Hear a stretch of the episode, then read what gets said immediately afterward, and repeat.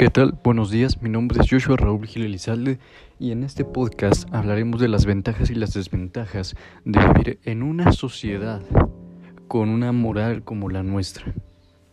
Recordemos que esta generación ha tenido sus pros y sus contras y dentro de ello tenemos que clasificar si es bueno tener reglas morales basadas en la generación en la que vivimos o si es no del todo bueno. Comencemos. Nuestra generación se ha caracterizado por ser una generación de cristal. ¿Esto qué quiere decir? Que cualquier cosa se ven ofendidas, eh, tienes que cuidar mucho tus palabras, tus actos, entre otras cosas.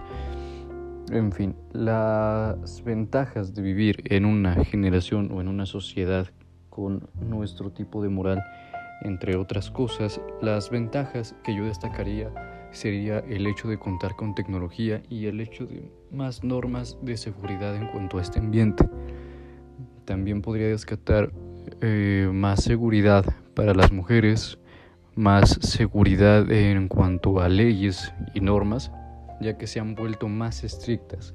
Las desventajas es que hay leyes muy exageradas que no deberían de estar ahí o debido a la moralidad o a las normas o a las leyes que se manejan, por definición no es una buena idea tener a una generación de cristal imponiendo normas o imponiendo leyes, porque cualquier cosa fractura ese mundo.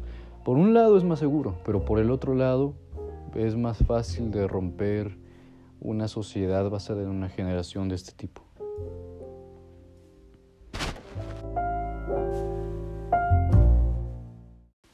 Muchas gracias, mi nombre es Chucho Raúl Gil y agradezco mucho su atención.